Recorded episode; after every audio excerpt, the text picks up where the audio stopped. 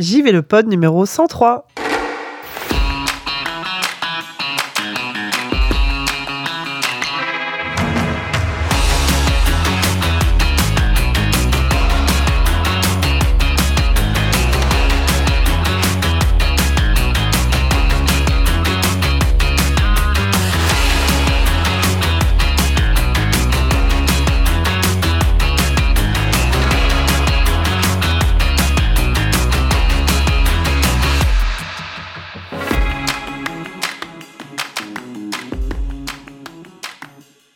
Bonjour et bienvenue dans ce pas tout à fait 103e épisode de JV le Pod. C'est comme ça qu'on dit, non? Euh, Dans cet épisode de JV le Pod, on va parler du numéro 103 de JV le Mag. C'est plus comme ça qu'on dit. C'est comme ça. Numéro euh, d'octobre 2023, euh, qui sort en Octobre-novembre octobre, qui sort quand même en octobre. Numéro d'Halloween. Numéro, voilà, numéro d'Halloween. Bonjour Kevin. Bonjour Bonjour Christophe. Bonjour. Eh ben encore un nouveau numéro. Ça fait toujours bizarre parce qu'on s'était dit, bah c'est bien, on en a fait 100, tout ça. Mais en fait, on continue. Ça ne s'arrête jamais. Et euh, paf, le numéro 103. On comprend Sisyphe. c'est exactement ça. Un numéro 103 avec un gros Mario en couverture, un gros Mario éléphant. Ouais. C'est assez, euh, assez peu banal euh, ce genre de couverture pour JV le Mag. Ouais, ouais, ouais. Et en même temps, euh, je pense que ça représente bien ce que j'avais moi en tête au moment où je vous avais soumis un peu l'idée du, dossier. En fait, moi j'avais été marqué au moment de, bah, de du trailer de- du jeu pendant un Nintendo Direct où euh, bah, l'apparition du Mario éléphant avait provoqué une sorte de d'incroyable vague de de oh c'est trop mignon etc et euh, ce à quoi je peux je je je je, je- je- enfin voilà je, je m'inscris là-dedans. C'est vrai qu'il est il est plutôt plutôt rigolo. Mais en même temps voilà moi mon interrogation c'était de me dire j'avais aussi un autre exemple en tête. J'avais aussi l'exemple, je t'en avais parlé Sophie, de, de l'enterrement de vie de garçon de Jean Clébert Loret, C'est vrai. qui était déguisé en Mario et il y avait des gens qui venaient le voir en disant oh, incroyable, c'est trop mignon, alors que dans l'absolu, dans l'absolu, c'était Jean Clébert Loret Avec une avec une fausse moustache, avec une salopette, euh, une casquette. Dans- normalement, ça ne devrait pas susciter ce genre de réaction. Ouais, c'est-à-dire qu'il y a des films d'horreur qui commencent pareil. Voilà. Et, euh, et en fait, voilà, mo- moi, ce qui m'amusait, c'était de me dire, euh, c'est quand même incroyable d'avoir réussi à créer quelque chose qui euh, parle autant d'un point de vue transgénérationnel, qui, qui suscite autant de sympathie, avec un personnage qui ne l'est pas. Qui est moins mignon, euh, on va dire, de manière intrinsèque que Ouais. d'autres mascottes. Ouais, c'est euh, ça, c'est pas vois. Kirby ou Voilà, je sais pas, c'est des ça. petits machins mignons, il y en a plein. Et, euh, Et je me demandais en fait s'il n'y avait pas quelque chose d'un peu complètement irrationnel en fait Ouais. euh, avec, avec Mario qui transcendait et dépassait largement le cadre du simple jeu vidéo.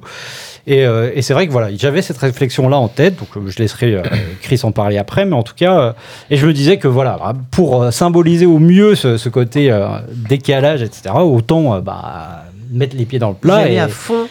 et, euh, et avoir euh, ceux qui avaient suscité euh, cet émoi, à savoir donc ce, ce, ce, ce Mario Ce éléphantique. sympathique éléphant à moustache. Après, euh, si, que- si toi, Christophe, tu veux après parler du, de la manière dont tu as conçu ce dossier, euh, Bah, je- Est-ce oui, qu'on on y fait va. le dossier de couve maintenant Ah bah ou, euh, oui, oh, on on est parti, je allez, pense que c'est on un peu, reviendra c'est un après. peu comme ça qu'on Ouais, fait. donc ouais, dossier de couverture. Donc on rappelle en fait le nom complet du jeu, Super Mario Bros Wonder. Tout à fait. Voilà, on l'avait pas dit.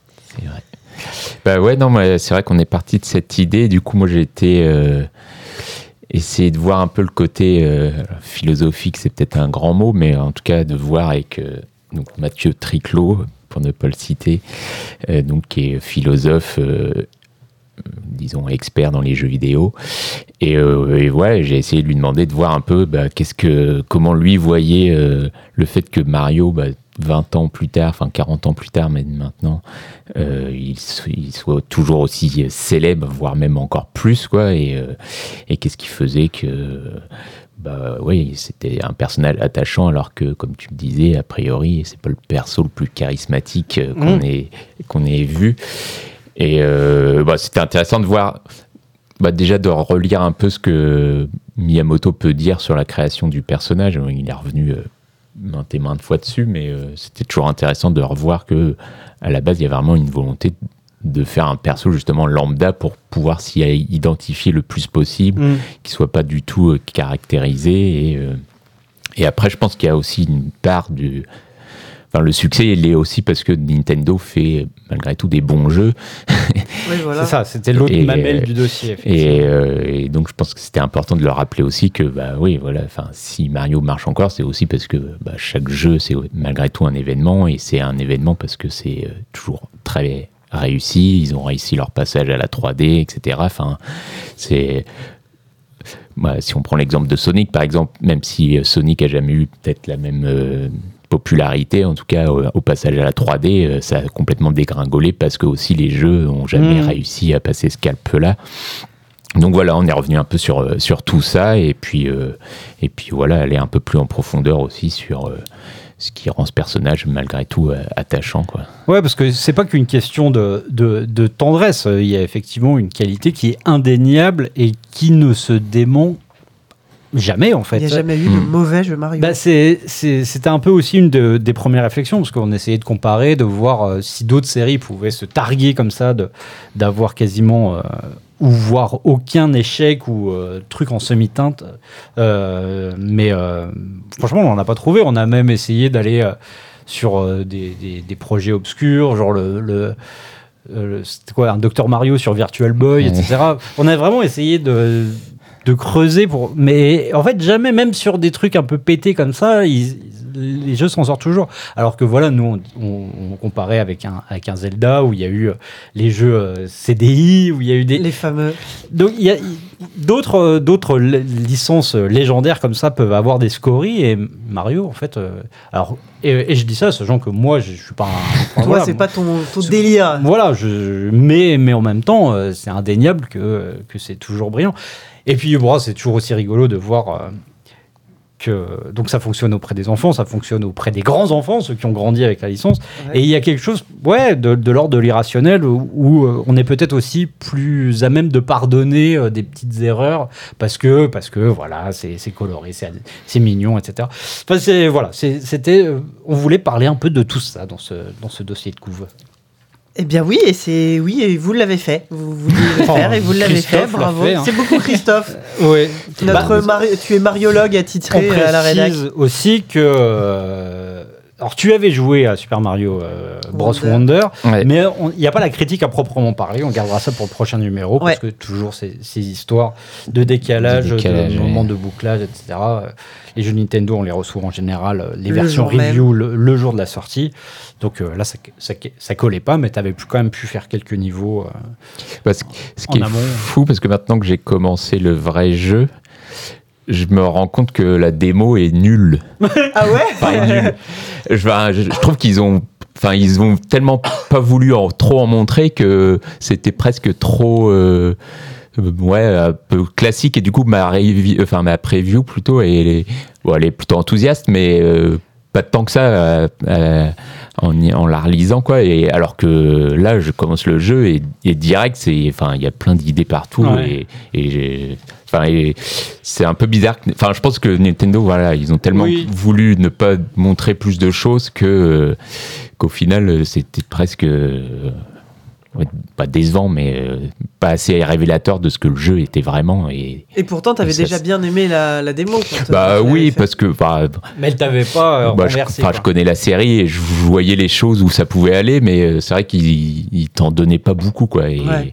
je pense qu'ils faisaient confiance au fait que, bah, tout le monde, comme disait Kevin, tout, tout le monde aime Mario et machin, et ça, ça marche, quoi. Mais c'est vrai qu'ils auraient pu vraiment euh, mettre plus pour que les gens soient encore plus enthousiastes, je pense. On en reparlera dans le 104. Mais oui, oui, à mon avis, les critiques seront, euh, seront bonnes. hein. Il n'y a pas de. Encore une fois, pas trop de Ah surprises. oui, oui, oui. on, peut, on peut le dire. Ils sont, ils, ils sont forts, ils sont forts. Euh, on revient sur le, le- la partie euh, train de la hype du magazine. Tout à fait. Notre rubrique d'actualité, n'est-ce pas? Kevin, tu as été invité euh, à une présentation dans un casino des Champs-Élysées Bien sûr, pour voir une manette PlayStation.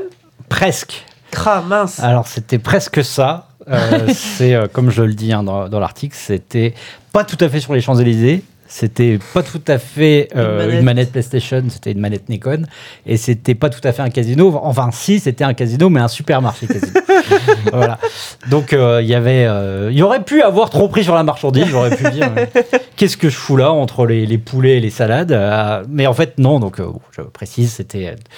Euh, à l'étage du magasin, euh, il y avait un petit escalier marqué Nikon. On nous invitait à aller surplomber dans une Ça sorte reste de, assez bizarre quand un même. loft mezzanine. Oh. Oui, c'était assez inattendu, mais tu sais, il y a des, des salles, des salles un peu de, de conférences euh, comme ça dans, dans Paris. Il y en a, il y en a plein des bizarroïdes. Et Ah, Dans un supermarché, c'est comme la première fois que parler. moi aussi, c'était la première fois.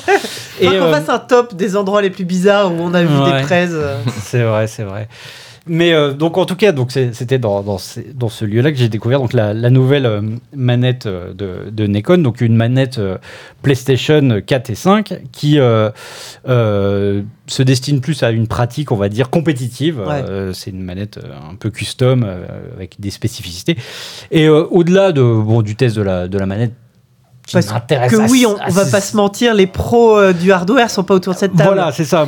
Dans l'absolu, euh, ça m'intéressait pas des masses. Ce qui m'a intéressé, par contre, et c'était l'objet de, de, de, de mon passage là-bas et euh, de, de mon interview, c'était de savoir comment ça fonctionnait, en gros, la relation entre Nikon et Sony. Parce que euh, moi, je- j'en étais un peu resté à des idées de, de manettes un peu... euh, limite euh, des contrefaçons ou des, manettes qui sortent dans une sorte de zone grise euh, euh, de la légalité. Et en fait, non, euh, c'est ça qui était hyper intéressant, c'était de voir à quel point tout ça est fait, euh, j'allais dire, euh, en bonne entente.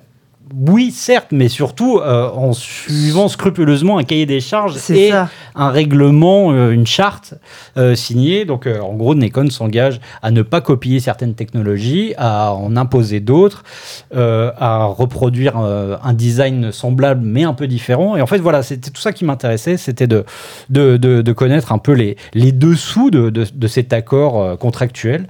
Et donc, bah, j'ai pu rencontrer donc quelqu'un qui a, je sais plus, euh, 35, 35 ans de boîte chez Nikon. Ah, ça fait 35 ans qu'il fait ça. Et ce qui était intéressant aussi, euh, c'est pas forcément quelque chose que je développe dans, dans l'article, mais euh, de voir un peu le, le profil des, des ingénieurs euh, chez Nikon, ou, euh, notamment euh, donc euh, une autre des, des personnes qui a travaillé sur cette manette euh, travaillait dans, dans, dans l'automobile en fait. Il, Ah faisait ouais. des voitures et il est passé de, donc de, des voitures à Ah oui, c'est pas tout à fait pareil quand même. Bah oui, non, mais c'est ça qui est, qui est intéressant donc dans les profils un peu de, de, de- des gens qui, qui bossent sur ces manettes, des, des- des- vraiment des, des acharnés, des, des passionnés de, de, de la tech. Ouais. Donc, euh, je, je, serais bien en peine de répéter les termes techniques, etc. Mais par contre, humainement, je, je trouvais ça hyper intéressant. mais oui, mais c'est vrai qu'on s'était jamais vraiment trop posé la question. Voilà. Bah, c'est le genre de truc, tu te doutes, oui, qu'il y a probablement un accord, mais de savoir Ouais, dans, mais, quelle, euh, dans quelles circonstances exactes tout est euh, supervisé. euh, Ouais, c'est ça, ouais. qu'il y a des messieurs PlayStation qui viennent vérifier que le triangle, il est bien euh, de la bonne couleur et en même Au temps. bon que- endroit, et- voilà. Eh bien, merci. Oh, bon. Bah oui, non, mais vraiment, on se pose, Bah, on se plus, pose des questions. Et puis en plus, j'ai pu m'acheter une petite salade avant de partir. plus, donc c'était vraiment parfait. Je suis rentré avec mon petit cabas. Hop. Plus, faites plus de presse, en fait, dans les supermarchés, c'est pratique. Euh, On qu'on a aussi- citer d'autres marques de supérettes? bah, là, t'étais invité dans un supermarché casino, mais Ouais. ça aurait pu être un intermarché ou un, Un Carrefour Market. Carrefour Market. Voilà, c'est bon. voilà. Trois. J'allais dire un Shopee, mais c'est Un mort. Shopee, Ça un, un mammouth, un attaque, Personne n'y va, de toute façon. un Cora. J'essaie de sortir tous les trucs, toutes les marques existent. J'avais un. Shopee avant. Shopee. Moi, c'était un attaque, un Suma. Vous vous souvenez de Suma non, là, C'était peut-être que par chez moi. ouais, non, c'est- Bref. C'était peut-être le 19e siècle. oui, ça date, quoi. Champion, euh, stock. Putain, mon premier boulot, c'était à Stock, au Stock à côté de chez moi. Ouais. Bref, euh, c'était l'instant, euh, l'instant vieille personne. Comment, euh, comment ça se passe dans- quand on a un article qui parle de choses un petit peu, comment dire, de Immatériel. de choses Ouais. immatérielles. Bah, on en chie. Louis nous a écrit deux pages sur cette histoire de piratage qui a eu lieu euh, il n'y a pas très longtemps sur Discord. Vous avez probablement vu ça passer sur les réseaux sociaux, ou euh, surtout dans le monde des euh, développeurs indés français. des messages frauduleux via DM Discord qui invitaient les gens à tester un nouveau prototype de jeu vidéo et paf, tu télécharges un truc vérolé qui, qui pourrit ton PC. Donc Louis revient sur cette histoire et arrive ce moment où euh, moi je me demande, d'accord, c'est très bien, comment j'illustre, comment je mets des images sur ça? Donc on a une, im- une image euh, du, Ah, euh, c'est pour ça le pirate. de la. Putain, le gars il me regarde, t'as vu, j'essaye de construire Ah, un peu un truc et Ah, bam, Il a spoilé. il spoil. On- on- dans ces cas-là, on arrive à mettre une capture d'écran, par exemple, de voilà, de, de- du, du euh, de, l'écran en question. euh, euh, cliquez ici, euh, vous téléchargez mon jeu et donc euh, ne le faites pas. Et euh, vient la question de, il me, il me faut une autre image. Et, et la question c'est pas mal posée. Et, et- et là, sur ce principe-là, enfin sur ce, cet exemple précis, ça parlait de piratage. Bon bah j'ai mis une image de LeChuck. Hein. Ouais. Euh, piratage, les pirates. Je pense que c'est un truc que je fais à chaque fois Ouais, quand on est dans ces thématiques-là. N'empêche que la question se pose euh, toujours. Bon, que là, c'est vraiment de la pure euh, illustration. euh, Oui, euh, voilà. Illustrative. Illustrative, là où, euh, par exemple, ça se voit beaucoup dans les médias euh, de gén- généralistes, ça va être là où tu vas mettre un stock image de euh, euh, quelqu'un qui, euh, qui fait une tête triste devant un ordinateur, Ouais, ou, ouais. euh, ou je ne sais pas, ou des lignes de code à la Matrix. Voilà, c'est ça. Euh, un logo Anonymous. Ah ouais, euh, voilà. Donc généralement dans le jeu vidéo, quand on parle de piratage, Masque de V pour Vendetta. Dans le jeu vidéo, quand on parle de piratage, on met une image de LeChuck, parce que voilà, c'est pareil. Mais euh, ça m'a ça m'a fait poser la question de, oui, euh, comment, comment on illustre, c'est pas la première fois que ça nous arrive, comment on illustre euh, des, euh, des, des thématiques qui sont pas, euh, qui, qui sont pas visuelles. Et euh, je sais que par le passé, on a pu faire appel à Grut, notamment pour ce genre de, de, de choses, de- d'articles où on avait besoin d'un- d'une petite illustration comme ça, un dessin humoristique. Et c'est vrai que c'est quelque chose qu'on n'avait plus l'occasion de faire parce que bah, Grut est occupé, nous on n'y pense pas forcément, ou quand on y pense, euh, il reste deux jours avant C'est ça, c'est ce que j'allais dire, il faudrait s'y prendre à l'avance en fait. ça. Et du coup, on a eu euh, l'idée et une opportunité. Peut-être que, donc, à partir, alors pas du 104, mais à partir du 105, 105. on aura peut-être une solution par rapport à ça. C'est encore en discussion. Ouais, mais, euh, ce petit teasing. voilà. Waouh. Mais, euh, on en parlera On quand vous réfl- voulez. Voilà, on va réfléchir à tout ça. Mais voilà, c'était le petit. euh, Des le petit- cosplays pirates, Ouais. on se prendra en photo. Ouais, exactement. Mais il spoil tout, il est relou. Kevin, tu nous parles aussi du Tokyo Game Show vite fait. Hein, perso- En rendant hommage à, à Sylvain et Fabio. C'est vrai. C'est voilà. C'est vrai. C'est un petit hommage à Sylvain Tastet, à Fabio Bevilacqua. Le titre ou? Euh, oui, et puis bah, j'en j'en parle au début. Je, je- je fais référence parce que je dis que le TGS, nous l'avons couvert depuis Aubervilliers Oui. et, euh, et qui allait à une grande époque de joystick. Euh, ces deux Lascar avaient euh, titré la Gamescom euh, Vous n'y étiez pas, nous non plus. Et euh, ça m'avait tellement fait rire à l'époque. Donc je dis, bon, ap- après, euh, ils avaient vraiment fait aucun effort. Quoi. Parce que, bon, nous, ne pas aller au TGS, admettons. Oui, il y a plus de. Mais à cette époque-là, ils jouaient à LoL comme des forcenés. euh, du coup, euh, même aller à Cologne, c'était impensable. pour- pour- Donc je leur rends hommage, mais je les défonce un peu quand même. euh, ensuite, euh, toujours toi, Kevin, euh, la sortie de Counter-Strike 2, qui n'a absolument pas fait parler, qui est sorti un peu comme Bah, tu le a- titre, juste, si justement en fufu. En fufu, elle a fait parler aux- aux- parmi les gens qui étaient au courant et qui enfin, sont, jouent à Counter-Strike tous les jours depuis 20 ans. Oui, aux amateurs du genre Les, un peu les- alors c'est pas les amateurs du genre, c'est euh, mais mais disons que c'est euh, Enfin, tout est assez surprenant avec, euh, avec, avec Counter-Strike, c'est-à-dire que même la com, est- en fait, elle ne s'adresse, elle est absolument pas grand public, en fait. C'est ça qui est assez rigolo. Ouais. Je crois que c'était c'était Corentin qui en parlait dans un ZQSD, il me semble, où, où il disait que vraiment la, le moment où le jeu a été révélé pour la première fois, euh, Valve dit euh, Alors, euh, on annonce Counter-Strike 2, regardez le rendu des fumis. et vraiment, c'était ça, quoi. C'était euh, c'était hyper nerd comme, comme Ouais. annonce et tout. Et en même temps, bah, qu'est-ce que tu veux dire de plus? C'est pas un jeu qui va essayer de grignoter des parts Des de nouveaux, marché. ouais, euh, voilà. voilà. C'est c'est vraiment un jeu. euh, pour qui ceux ça- qui jouent à Counter-Strike. bah, et du coup, bah, c'est vrai que autant l'annonce avait eu un petit retentissement, euh, moi je sais qu'autour de moi, des gens qui suivent le jeu vidéo assez euh, d'assez loin avaient pu euh, entendre parler du fait ah putain il y a un nouveau Counter Strike. Mais alors la sortie, euh, la sortie, C'est vite, personne. en a c'est vite retombé, ouais. Bah, On rappelle que le fait- jeu est sorti le 28 septembre. Mais oui, non, le jeu est sorti. Euh, Alors, il est sorti euh, en kit euh, parce que parce que donc il y a des mises à jour. D'ailleurs, au moment où je jouais, je suis arrivé en plein pendant euh, une des mises à jour qui ajoutait déjà des euh, un nouveau euh, un nouveau mode, mais il n'y a pas encore tout ce qui fait euh, Counter Strike. Donc, les gens ont un peu râlé par rapport à ça. Surtout que ça s'est accompagné de de l'impossibilité de jouer à d'anciennes versions de Counter Strike. euh, euh, chose que Valve a corrigé depuis en repermettant un Ouais. accès à. Enfin donc, euh, c'est le jeu est bon, c'est un Counter Strike, c'est toujours aussi efficace, c'est toujours la même chose. C'est assez fou de se dire ça à quel point euh, il y a vraiment euh, aucun changement, Euh, tout, plein de particularités de.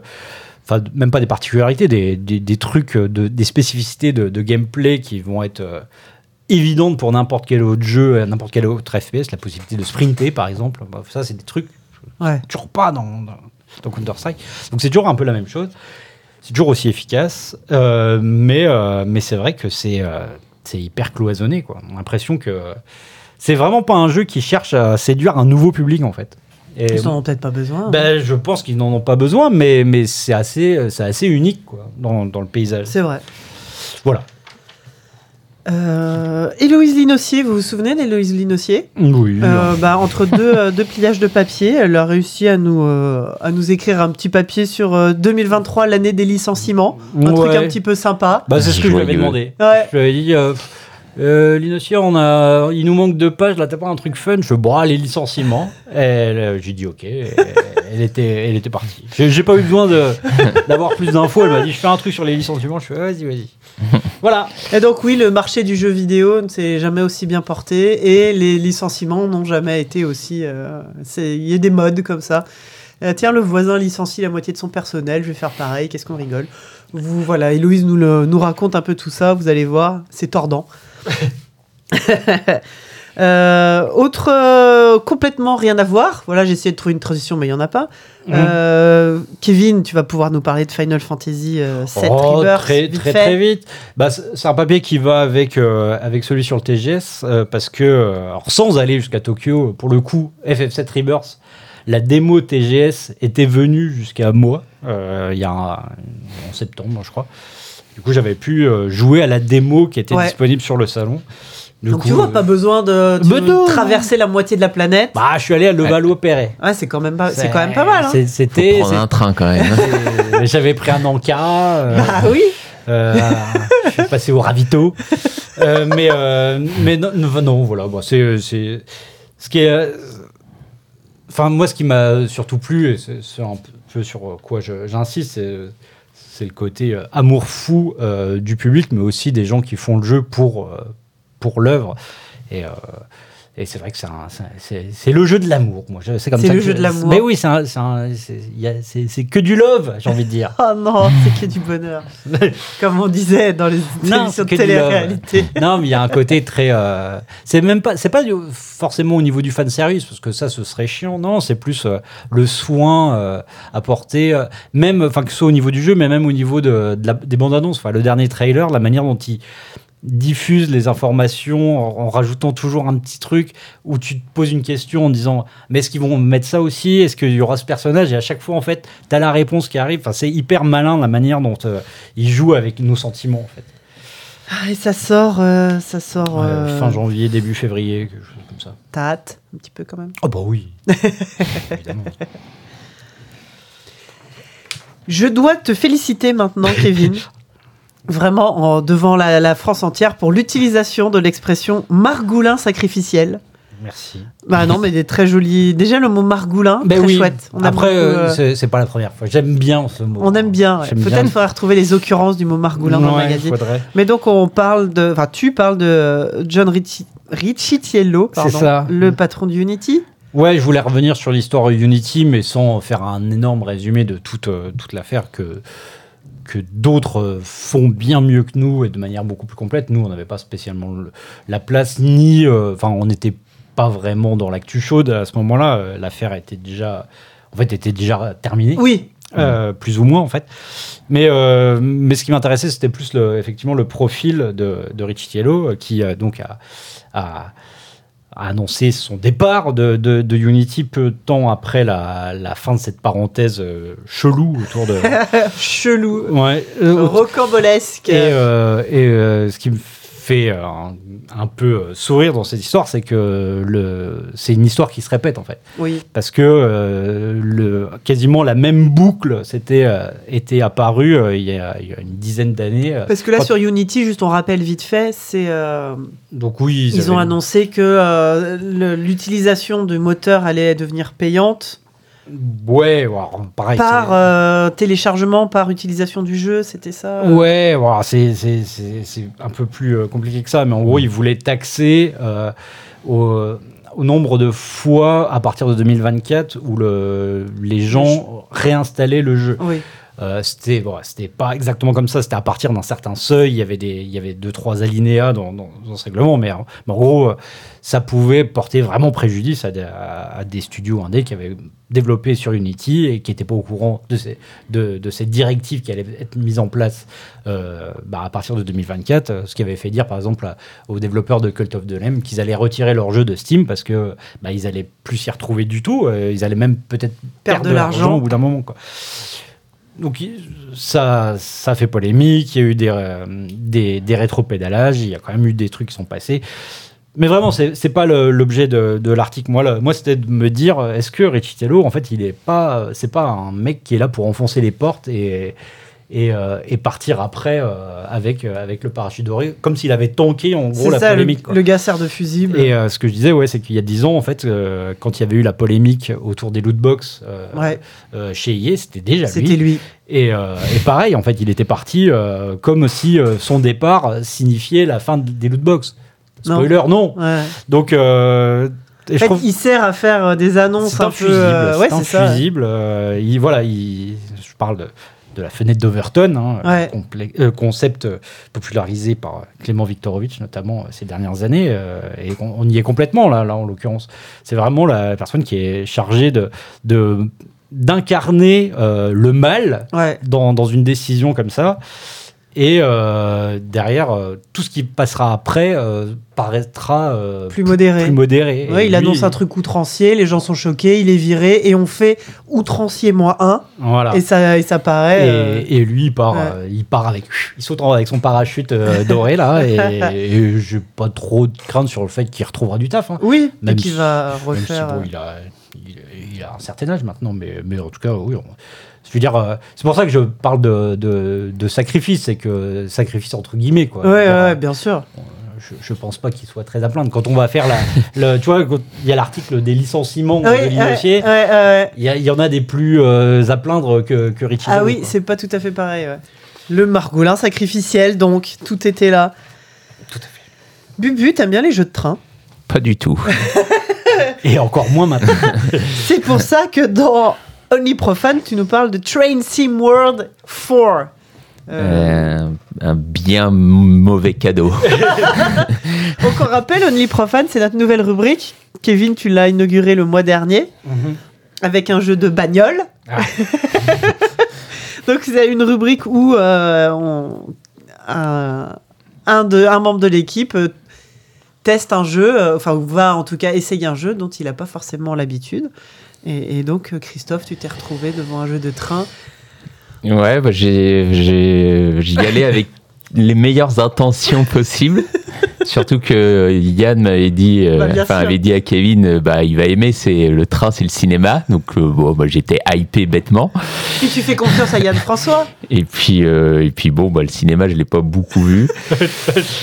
et euh, non, enfin, bah clairement, j'ai, euh, j'ai compris que c'était vraiment pas mon genre. Au moins maintenant t'en es sûr. C'était chiant. et, euh, et en plus, le jeu est quand même pas terrible. Disons que s'il avait été euh, bah, un peu plus peaufiné, etc., j'aurais peut-être pris un peu plus de plaisir. Et là, j'avoue qu'il y avait quand même pas mal de bugs et tout ça, qui, euh, que voilà, ça ça a pas aidé à me, qu'a priori, il est pas trop, même pour les amateurs du genre, il est Bah, pas. ouais, J'avais du mal à, à caser cette phrase parce que je me suis dit, bah oui, mais en fait, même pour eux, ça, ça doit pas être terrible. Si, Mais on bon. commence pas à transiger avec cette conclusion universelle qui est de dire que c'est pour les amateurs du genre. Voilà, ouais. Le, le train, euh, c'est un peu chiant quand même.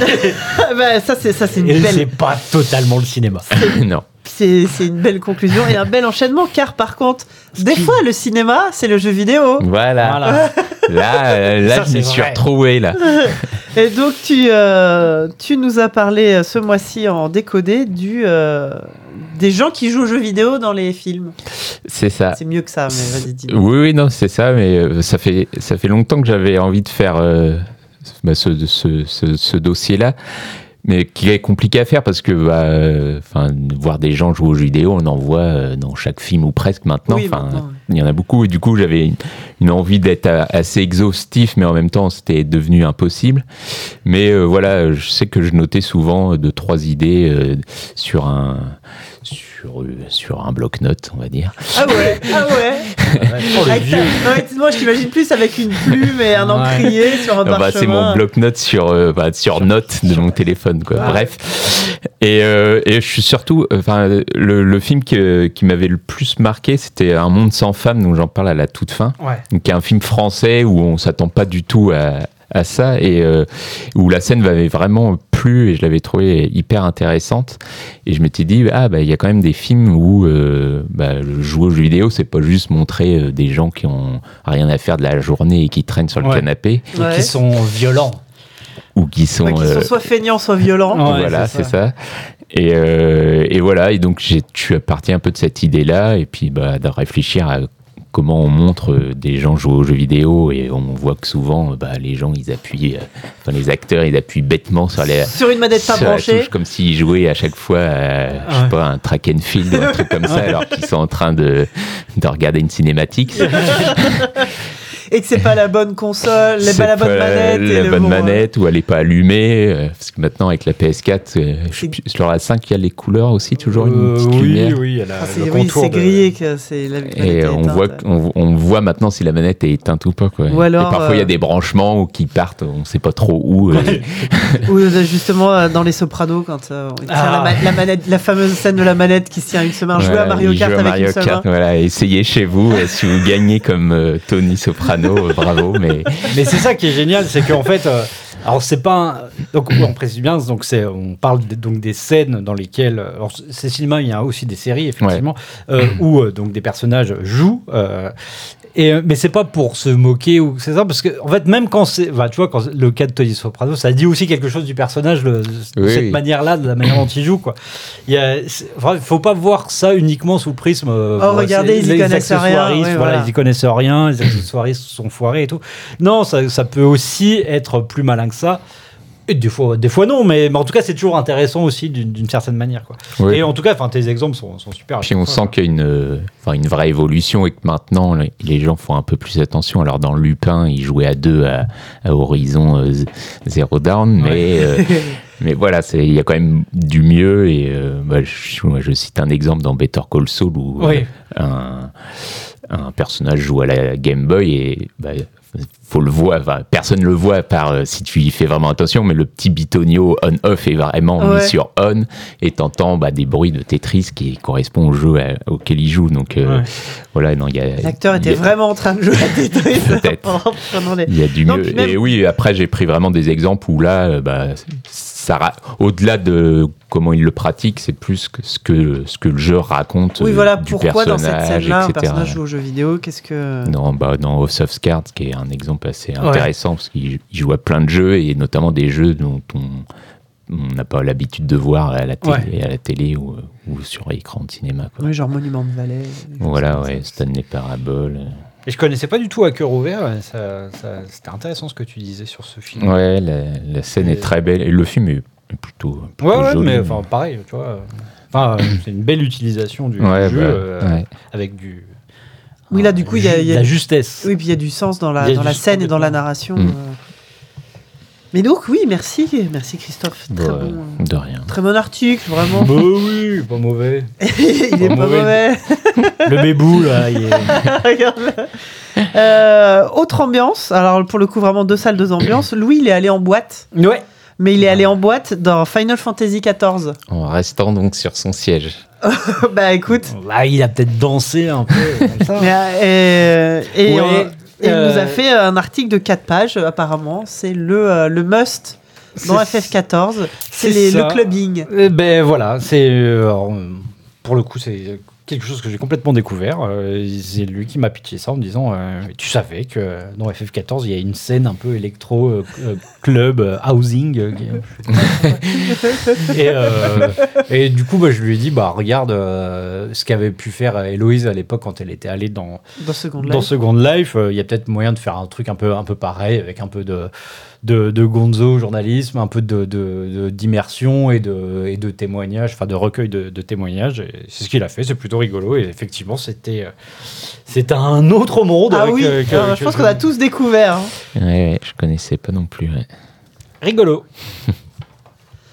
Euh, rigolo, exactement. rigolo. Amusant. amusant, amusant. Voilà. Euh, on a ensuite euh, des critiques. Euh, Il y on en a des- un paquet hein, Oh, plein, ouais. On va pas.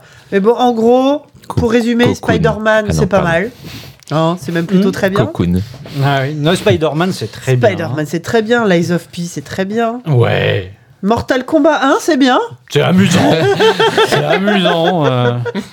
Le DLC de Cyberpunk, il est bien? Apparemment, c'est c'est vraiment excellent. Et euh, d'ailleurs, ouais, Fanny était euh, très frustrée de n'a- de n'avoir qu'une page parce qu'elle voulait aussi euh, parler de, de la mise à jour. euh, Ah, oui. Je sais plus, c'est parce la- qu'il n'y a pas que le DLC. Bah tout, non, en fait, tout euh, le jeu est, est a priori C'est ça, bien maintenant. Je sais Enfin, plus, c'est la 1 point quelque chose Ouais. ou la 2 points quelque chose, je sais plus. Mais apparemment, enfin. Euh, Aujourd'hui, c'est peut-être le meilleur moment pour, Pour jouer, jouer à, à- à à Cyberpunk, Cyberpunk. si jamais, euh, si jamais on ne l'a pas fait ou si Écoute. jamais on attendait. Ce qui avait été mon cas, parce que moi, Ouais. effectivement, je l'avais lancé au moment de sa sortie et j'avais très pas- vite été un peu frustré par deux trois trucs euh, pas bloquants, mais juste un peu euh, pénibles. Ouais. Mais bon, j'ai envie de dire que le, le train est passé. Je sais pas si j'aurai le courage de m'y mettre là. mais- Ouais, c'est un peu pareil, je t'avoue. Oui, donc Cocoon, Cocoon, Christophe, c'est très bien, bien sûr. sublime. Plein de jeux bien et Assassin's Creed Mirage. Voilà. Euh, tu sais que parce que c'est la première fois que je ne- n'écris pas sur un Assassin's Creed C'est depuis, vrai depuis 10 ans. c'est vrai, t'as J'avais réussi j'avais à. fait tous, parfois avec Corentin, parfois il y avait peut-être des contre-avis, etc. Mais je crois que j'avais C'était vraiment. toi le. Je me les étais Et tu vas y jouer quand même de ton côté Non. ou pas? Non. Non, non. Là, t'as refourgué la patate chaude à, à Olivier. Ouais. C'était pas. Grand- gloire lui soit rendue. non, non, mais en plus, euh, enfin, j'aurais pu, euh, peut-être que ça m'aurait plu, mais, mais là, j'avoue que le, le fait de ne pas, comme je- je vais pas travailler dessus pour l'instant, en tout cas, Ouais. euh, il y a d'autres jeux, on verra plus tard. Bien sûr, on verra plus tard, euh, 20 ans après, justement, Tony Tough and the Night of Rusted Moss. Oh, j'avais déjà oublié que j'avais écrit ça. Incroyable jeu, euh, incroyable titre en tout cas. Euh, C'était, c'est sorti en octobre 2003 et, euh, et tu nous en parles, Kevin, dans le 20 ans C'est après. Ça. Oh là là, ça fait tellement longtemps que j'ai écrit ça, j'avais déjà un peu oublié. Ah oui, j'avais traduit ça en Antoine Difficile et la nuit des papillons de nuit rôti. Alors c'est une, traduction libre. Oui. Mais, euh, mais ouais, ouais, non, je- Un point and click, C'est ça, c'est un, un petit point and click euh, italien. Voilà. euh, comme son nom ne l'indique pas. Je- donc, bon, comme d'hab, je raconte un peu le, le contexte derrière ce jeu. Et, et je, je vois comment la, la presse s'en est emparée. Mais, euh, et puis, euh, bah, comme d'hab, un petit, un petit tour d'horizon euh, de, des magazines de l'époque. avec encore un petit peu de grut, parce que ça reste ses débuts, donc Eh oui. il y a 20 ans dans, dans les caricatures de joystick, donc j'en reparle. Et euh, si oui, euh, j'ai beaucoup ri avec une interview dans, dans Joypad il y a 20 ans, une interview de Kojima qui m'a qui m'a un peu fait rire parce que elle était surprenante. Voilà, j'en dis pas plus, mais elle était, elle, disons que euh, elle était.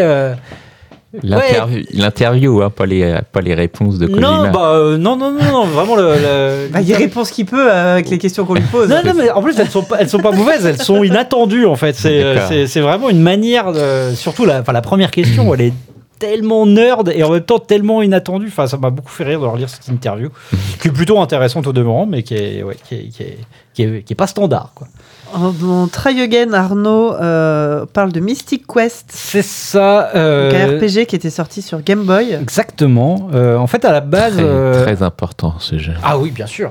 Mais c'est vrai que en fait, euh, Arnaud m'avait dit, je rejoue à la Game Boy en ce moment, euh, j'écrirais bien dessus, euh, et donc je lui avais proposé de faire un peut-être une sorte de, de try again medley euh, avec plein de Ouais. petits jeux euh, Game Boy.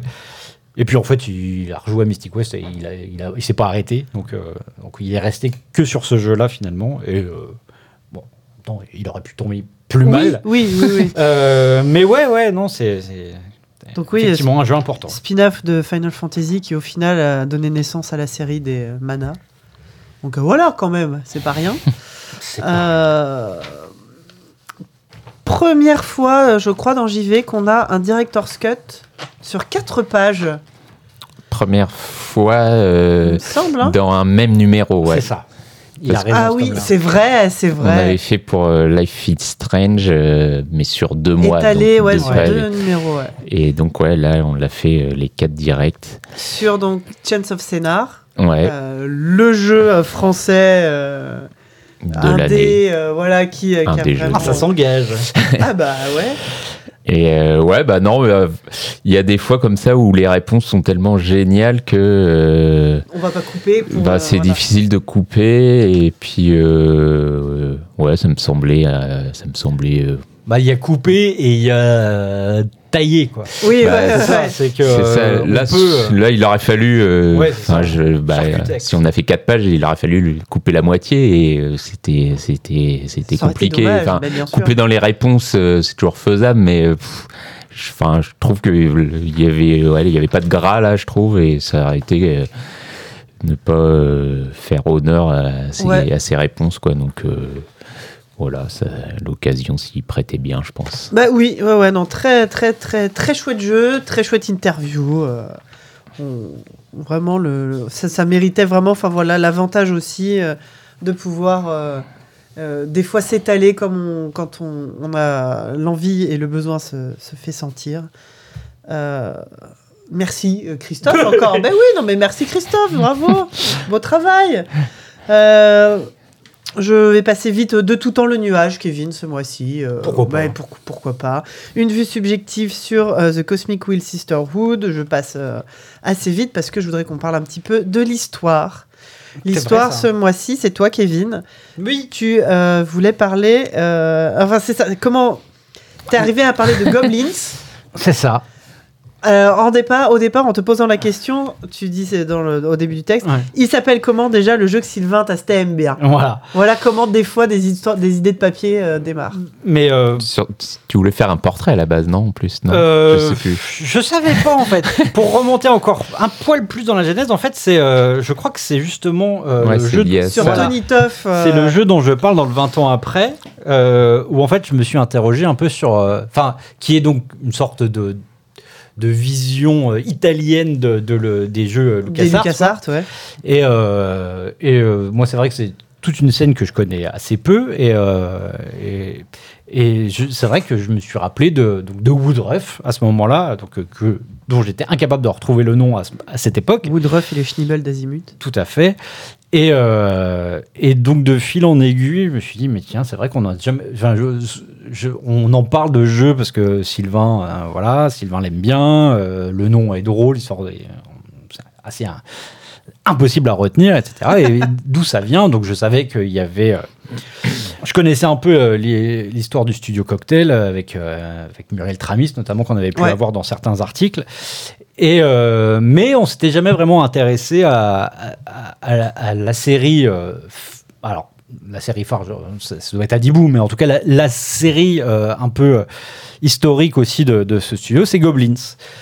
Et euh, Vlatipak, à ce moment-là, je me rends compte aussi qu'un Goblin 5 est sorti au mois de juillet dernier, Exactement. euh, de manière euh, bon, assez confidentielle, certes.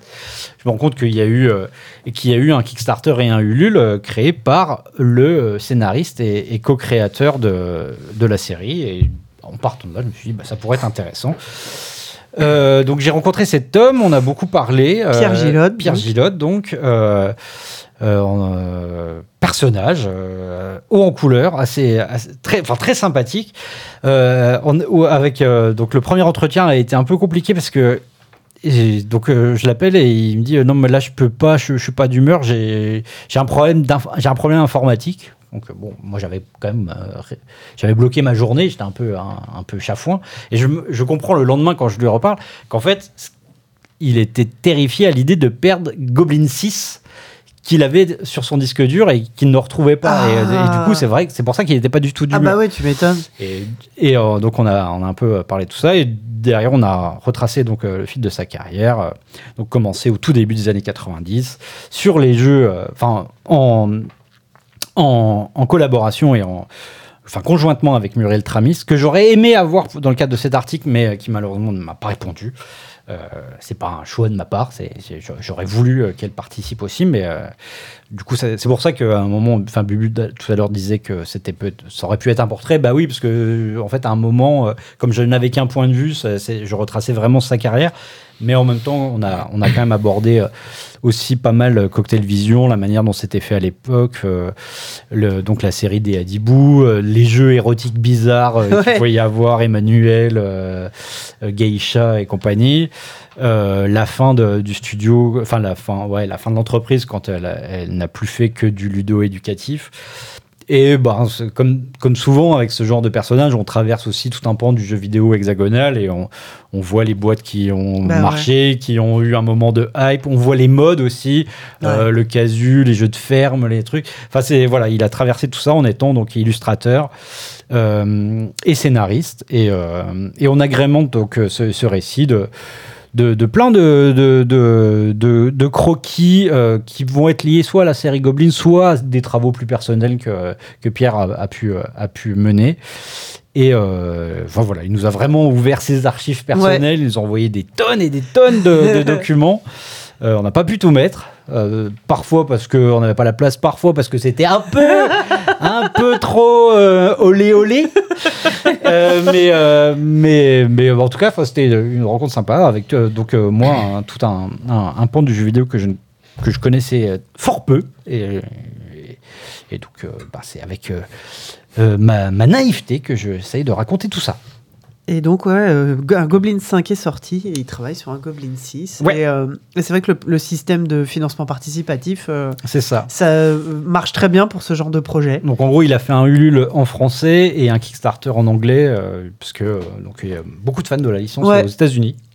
Et, et en combinant les deux, il a pu, en tout cas, travailler plus sereinement sur la, la sortie de Goblin 5, euh, qui a été plutôt bien accueilli d'ailleurs, au contraire du, du 4 qui à l'époque avait fait, euh, Ouais. j'allais dire scandale, non, mais qui avait euh, déplu parce que c'était l'époque de. C'était le début de la 3D. C'est ça. Et euh, oui, c'est pas. Ah, c'est pas les débuts de la 3D parce que bon, ça, faisait Oui, quand même, ça faisait quand même 10 ans, mais c'était plus, enfin c'était bah, la transition des jeux d'aventure Ouais. euh, traditionnels euh, 2D qui passaient, qui essayaient de faire de la 3D. Et beaucoup s'y sont cassés les dents. Et, parfois, hein. il vaut mieux voilà, rester sur une jolie 2D. Et du coup, et ça- là, c'est bah, vraiment très, très joli, hein, le Goblin 5. hein. Ouais. Il est vraiment très beau.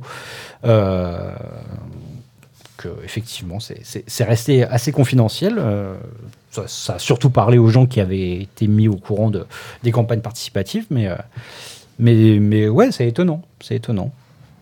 Pour les amateurs du genre. non, pardon. Elle a tout gâché. J'aurais non, mais si, elle a raison. C'était comme ça qu'il fallait finir. nos- On devrait tous finir nos articles. Bah oui. bah écoutez, c'est peut-être comme ça qu'on va finir ce podcast. Ah bah écoute.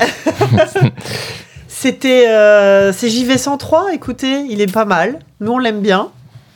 Euh, comme ses mal. 102 autres euh, frères et sœurs. Bon, cette phrase de gauche. Ouais, moi, c'est ma. elle est- Vas-y, tu veux nous la lire? Non. Ah, tu laisses les gens euh, la Bah, bien sûr, mais euh, elle est sublime. Ah oui, c'est vrai. N'ayez pas trop d'attentes. Euh, eh bien, encore une fois, merci de nous avoir écoutés. Merci Kevin. Merci Christophe. Merci Sophie. Numéro 103, donc en vente dans les meilleurs euh, kiosques euh, de France et de Navarre, ceux qui existent encore en tout cas. Dans... Visez les gares. Visez les gares, il y aura plus de chance. Casino, non Dans les casinos peut-être. de manière complètement random entre, entre les piles et. En vente aussi direct sur notre site jvelomag.com en version papier ou numérique. Et puis, euh, et puis voilà. Et maintenant, on attaque le 104. Allez C'est parti. Au mois prochain. Ah non, c'est euh, t'as fait une pub pour une voiture. Il faut qu'on dise d'autres voitures. On a déjà la blague, la blague de gauche. Déjà hein. la blague de gauche. yes. Allez, au revoir et au mois prochain. Bye bye. Ciao. Salut.